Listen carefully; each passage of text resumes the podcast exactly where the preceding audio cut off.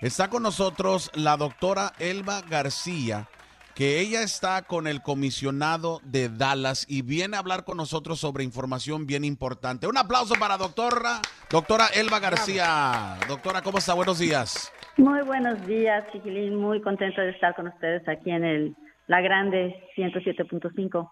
Gracias a usted, doctora Elba García. Yo me imagino que ustedes ahorita están súper ocupados eh, con tanta información, tanta novedad, tanto cambio. Gracias por tomarse el tiempo de platicar con nosotros el día de hoy. Eh, gracias vamos, a usted. Vamos a hablar un poquito sobre las medidas eh, que la ciudad está tomando en esto que conocemos como permanezcan en casa. doctora Elba García, ¿qué significa el quédense en casa para la ciudad? Para la ciudad y para el condado. Acuérdate, chiquilín, la ciudad tiene 1.2 millones, el condado tiene 2.5 o más de habitantes en el condado de Dallas.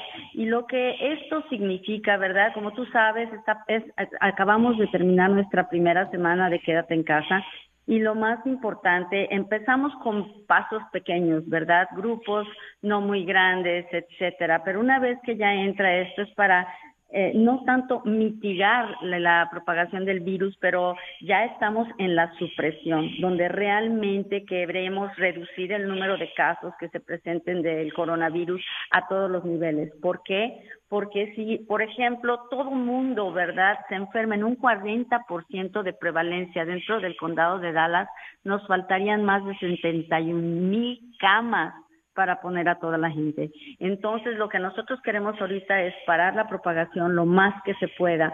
Estamos pensando, ¿verdad?, que si nada más se propaga en un, por, en un 2%, pues tendríamos las suficientes camas para tratar a todo el mundo que este se pudiera enfermar. Entonces es por eso por lo que la separación es tan importante, el quedarse en casa es tan importante para aquellas personas que no necesitan estar fuera, que, eh, que se queden en casa. Y obviamente, ¿verdad? A las personas que están en casa, pues que eviten ahora sí que el contacto con cualquier gente enferma, el tocarse los ojos, la nariz, el lavarse las manos seguido por más de 20 segundos, usar los, a los limpiadores sanitizantes con más de 60% de alcohol cuando no tiene usted acceso al agua y sobre todo, ¿verdad?, practicar el distanciamiento social.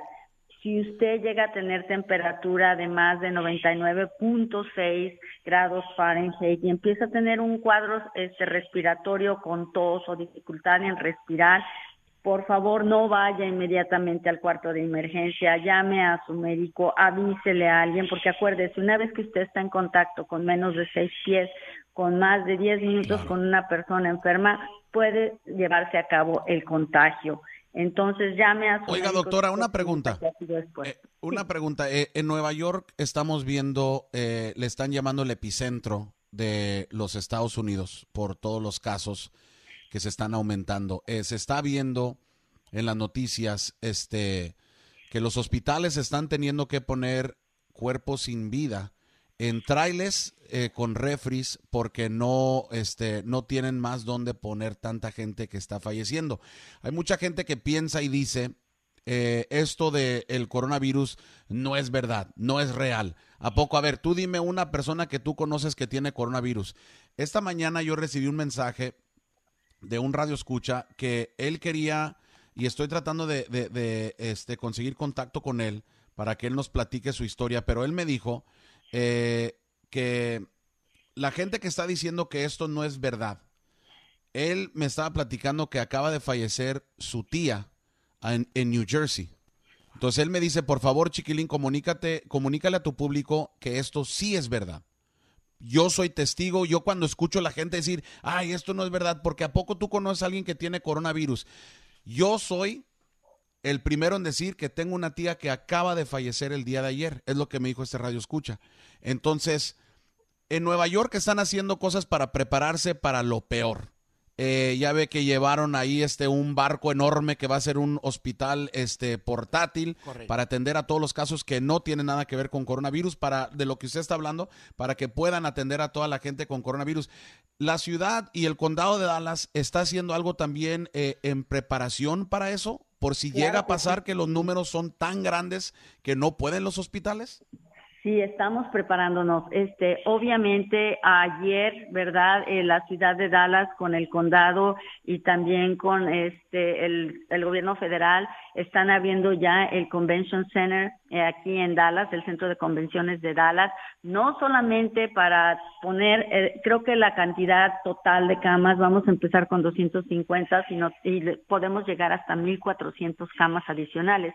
Y ese fue el plan que nosotros empezamos a pensar con la ciudad, ¿verdad? Para emergencia. Ahorita realmente, como tú sabes, el condado de Dallas hasta ayer tenía 549 casos en total. Ayer nada más hubo 61 casos nuevos y 12 muertes. Entonces, definitivamente tenemos que estar preparados. Y yo sé que la gente te dice, hey, pero es que este, como quiera que sea, todo mundo va a sobrevivir. Bueno, un 80%, ¿verdad? Probablemente sí, pero tú quisieras ser parte del 20 que no, ¿verdad que no? Exactamente. Y es, real, esto es muy real. Y nosotros estamos detrás de Nueva York y apenas empezamos a hacer las pruebas del coronavirus la semana pasada como tú sabes, y yo le digo a todos los radioescuchas, y porque ya es para cualquier persona del condado y fuera del condado. Hay dos lugares para hacerte las pruebas, el American Airlines Center, el centro de American Airlines, y Ellis Davis Field House, está localizado en el 9191 South Polk, aquí en Dallas. ¿Hay planes para más lugares para tomar ese examen también o, hasta ahorita no? Ahorita no, porque realmente tenemos nada más 250 eh, pruebas por lugar, ¿verdad? Pero acuérdate, tienes que tener fiebre de más de 99.6 grados Fahrenheit, tener tos y tener dificultad respirando. Entonces puedes calificar para que te hagan la prueba del coronavirus y es completamente gratis y en tu carro. Así que estamos preparados para tener más pruebas. Ahorita que yo sepa, nada más son 5 mil al día, perdón, 5 mil a la semana, 250 por localidad al día pero tienes que tener las, los signos y los síntomas. Y, y claro, estamos ya empezando con a, pues tomar consideración en el, el, centro de convenciones, no solamente para las personas que pueden tener coronavirus, también para la para todas las personas indigentes o homeless, como les llaman aquí, y también porque los albergues están llenos porque ahora están separando a todas las personas más de seis pies en todos los albergues. También se han quedado. Lo cual reduce, ¿no? La cantidad de gente que va a caber dentro de los lugares. Exactamente se redujo el número de personas que pueden caber en los albergues, entonces ahora tenemos una comunidad indigente que no tiene dónde quedarse, pero van a estar separados, no pienses que van a estar con todas las personas enfermas. Bendito sea Dios, el centro de convenciones es bastante grande y como te digo, estamos pensando que podemos tener una capacidad hasta de 1.400, 1.500 camas. En cuestiones de las autoridades, porque la pregunta más común que me llegaba eh, y que me sigue llegando a través de las redes sociales es Chiquilín. Este, y estamos ahorita hablando con la doctora Elba García del comisionado de Dallas. Eh, para toda la gente que está en el condado de Dallas. Y les quiero aclarar, esto es para el condado de Dallas. Obviamente, Fort Worth y otras partes son de un condado diferente, pero me llegaban muchas preguntas de que, chiquilín, yo, este, mi patrón todavía nos está dando chance de trabajar, este, y yo, la neta, yo no puedo dejar de trabajar. Eh, ¿me va a parar la policía? Eh, ¿O qué es lo que va a pasar? ¿Me van a dar una infracción? Porque ya escuchamos que en Nueva York están dando infracciones por, por la, la distancia social de que si no estás por lo menos a seis pies, te pueden dar una, una multa de 250 hasta 500 dólares. Este, aquí, ¿qué es lo que, lo que puede suceder si es que agarran o ven a uno de nuestros paisanos este, en las calles en estos momentos? Mira, ahorita si se llegan a multar serían mil dólares o 180 días de cárcel. Pero déjame decirle a todos los radioescuches que mantengan la calma. Acuérdate, hay trabajos esenciales y trabajos no esenciales, chiquilín. Los no esenciales son todas aquellas personas en las que trabajan en áreas donde te tienes que acercar más de seis pies con otra persona, ¿verdad? Que están completamente, ahorita eh, son, las, son los trabajos que tienes que quedarte en casa, pero el trabajo esencial es aquel que te permite salir. Yo sé que mucha de nuestra gente trabaja en construcción y la construcción es esencial. Ahora, te voy a decir algo, eh, muchas ayer el juez ah, del condado, de Clay Jenkins, puso reglas para la industria de la construcción y todos aquellos que trabajan en la industria de la construcción pueden entrar a la página de internet de la, Cámara Regional de Trabajadores de la Construcción y ver todas las reglas. Sus patrones tienen que estarles ya, ahora sí, si usted tiene temperatura, no se presente a trabajar. Si empieza a tener un cuadro respiratorio, no vaya a trabajar. La realidad es que ahorita todos los empleadores, nadie quiere que se te enferme un empleado, pero si se te enferma, prefieres tenerlo en casa a que te vaya a infectar al resto de, de los trabajadores, de la fuerza laboral. Entonces, checarse la temperatura están implementando turnos en el trabajo, el límite de cruce con subcontratistas, prohibir, prohibir, las reuniones durante las comidas o descansos, para mantener la, la distancia social. Y ya ves que muchas veces se usa ahora sí una hielera para darle aguas a todos. No, ahora ya están pidiendo que todo mundo o traigan su agua o la compañía les dé alguna manera de, uh, de tener agua en botella y también, ¿verdad?, darles el desinfectante de manos para que ellos se puedan desinfectar y proporcionar agua y jabón también para que se puedan lavar las manos. ¿Y, ¿Y dónde está la página esa otra vez, este doctora Elba García? Es de Regional Hispanic Contractors Association, la Cámara de Contratistas Hispanos Regional, RH y claro, todo esto también el juez, ah, como tú dices, es algo que se está trabajando como va, como va saliendo, ¿verdad? Como vamos viendo que está evolucionando, pero definitivamente queremos que todos los trabajadores sean protegidos. Eh, doctora Elba García. laboral esencial. Y esto también está entrando para las tiendas de abarrotes, que es el, ahora sí que la otra parte de los euros que casi no se, no se mencionan, pero todos los trabajadores del mercado, de supermercados, de todo lo que es esencial. los que, limpian hospitales, las enfermeras, doctores.